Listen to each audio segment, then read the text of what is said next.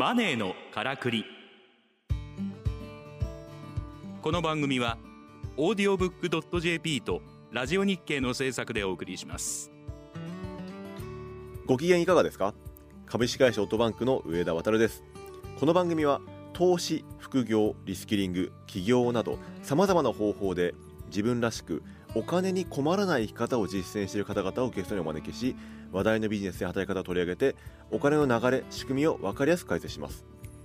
本日のゲストはベストセラーお金に困らないのはどっちの著者菅井俊之さんです。よろしくお願いします。はい、よろしくお願いします。ではお知らせの後本日のテーマについてお話を伺ってまいります。さて菅井さん。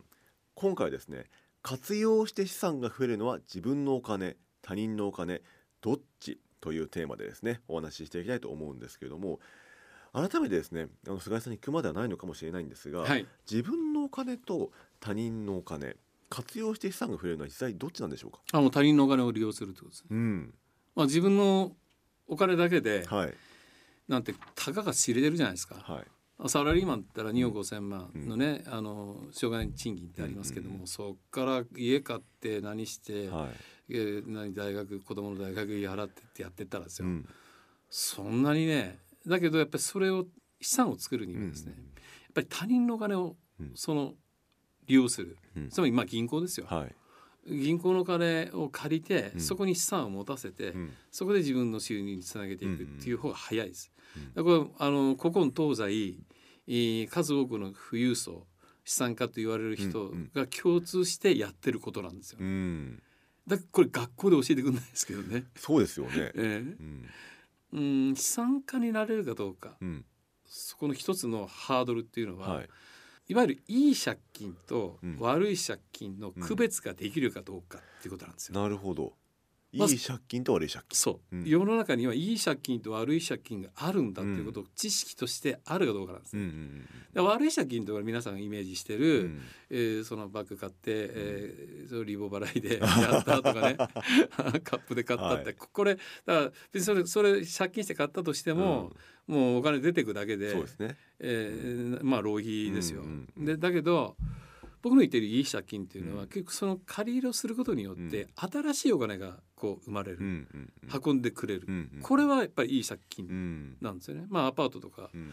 不動産、うん。うんなんていうのはまあ一つの大きなうん。例ですけど、まあうん。これに限らず事業投資もそうじゃない、はい。設備投資にしても、うんうん。車買うんでも自家用だけじゃなくて、うん。いろいろ営業で使えばこれもうん。いい借金ですし、というような形で、うん。この借金というものをいい借金と悪い借金にこう区別できるうん。っていうのがまず一つのうん大きなポイントなんですね。うん。そこにこう抵抗感というかバリアを作らないうん人がやっぱり資産家になれる素質がある人っていうことです。なるほどですね。なんかついて借金っていうとなんかこううって思っちゃうじゃないですか。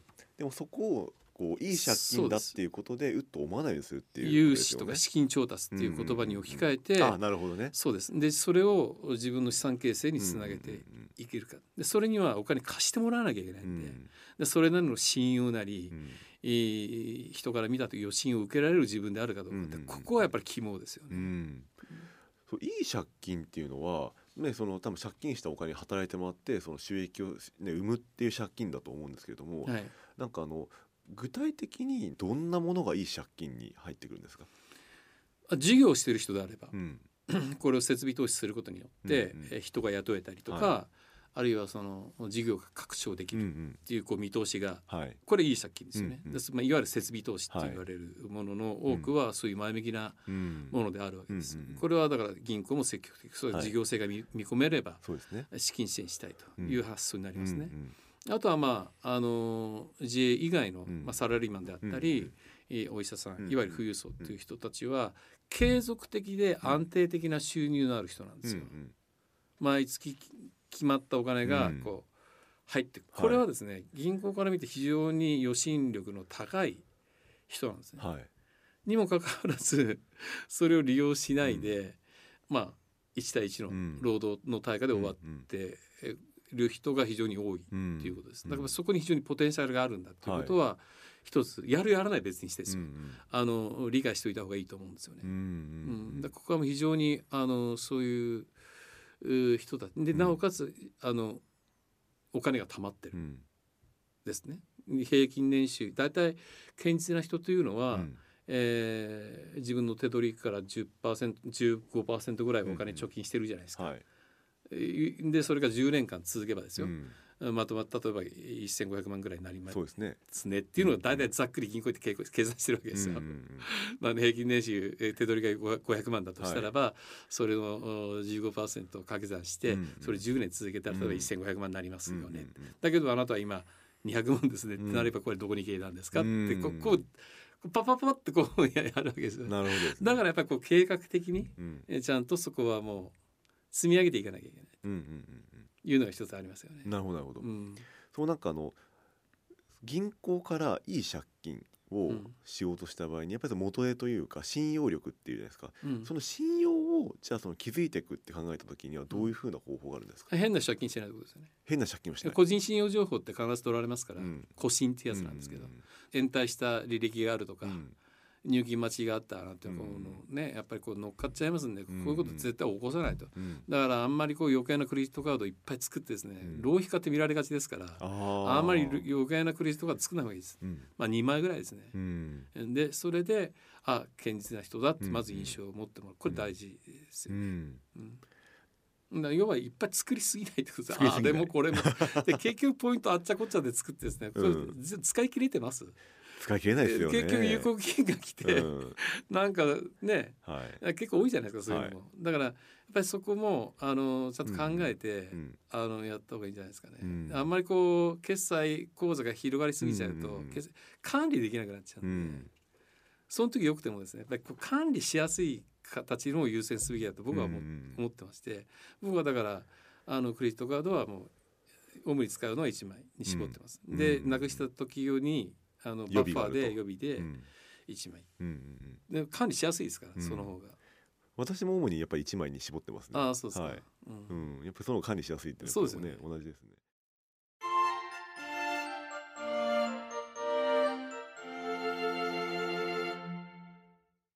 そのあと他にもなんかそのやっぱり余震とか収入上下ローン組むのは難しいっていう方もいると思うんですよね。はい、そういった方はどうやっていい借金をするための方法を取っていく、ね、やっぱ銀行と仲良くすることですね。特に自営とフリーランスとかね、うん、こう言われる人はメガバンクなんかと付き合ってもどうせ相手にされませんからそんなに、ね、だから結局信用金庫、うん、自分のその身の丈にあったというか、うん、あの自営業者に強いわけです信用金庫なるほどっていうのは。だそういうところとリレーションを作るということですね、うん、早めにこうあの事業収入をそこに振り込んだりとか、はいあるいはそこで積み立て、うん、えー、毎月決まった金額をこう自動的に積み上げていくとかですね、うん、もうよくしょっちゅうあって、うんうん、えー、事業の相談をしたりだとか、うん、人の紹介をお願いしたりだとか、ね、そういうふうな形で、えー、懐くんですよ。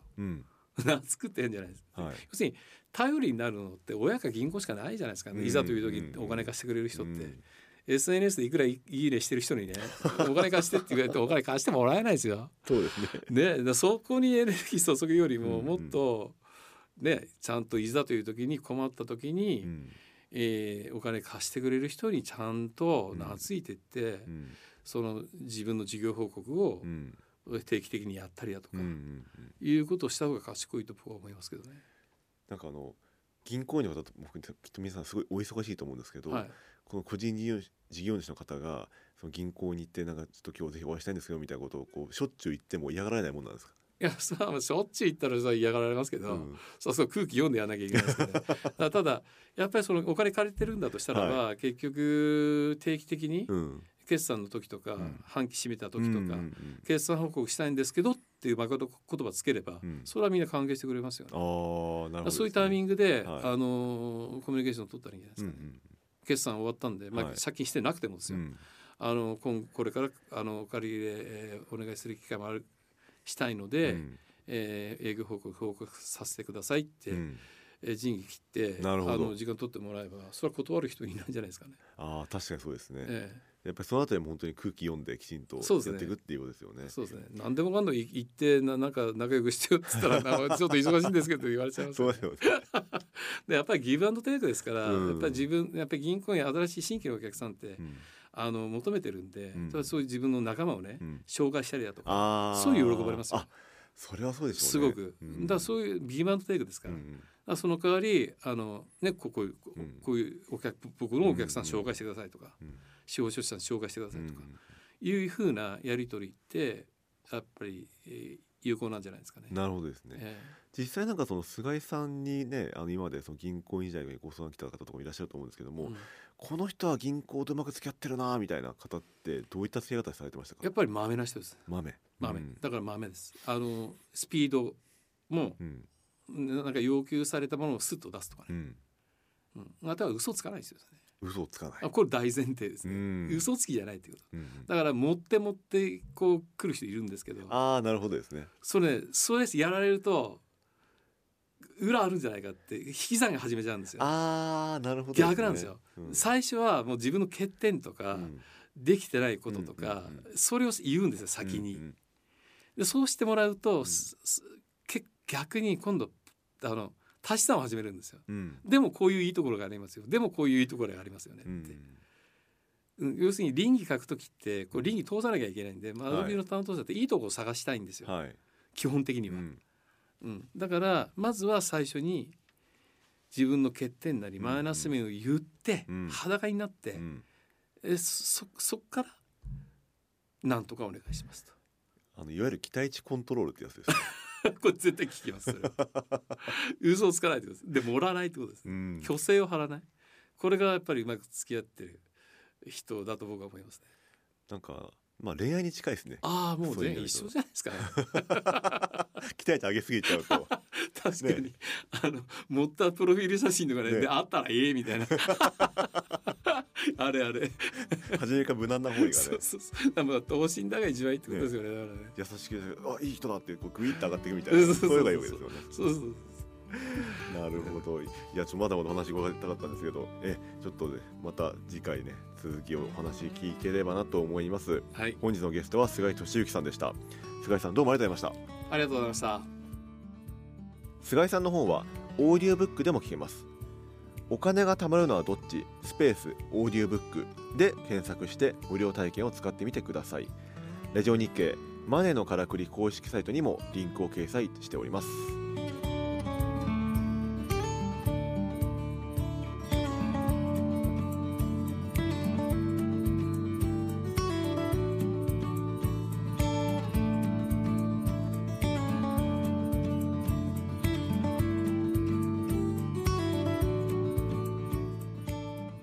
マネーのからくり」オーディオブックドット .jp とラジオ日経の制作でお送りしました。番組はポッドキャストによるアーカイブ配信を行っております。詳しくはラジオ日経のサイトをご覧ください。ラジオ日経マネーのからくりで検索するとトップに表示されます。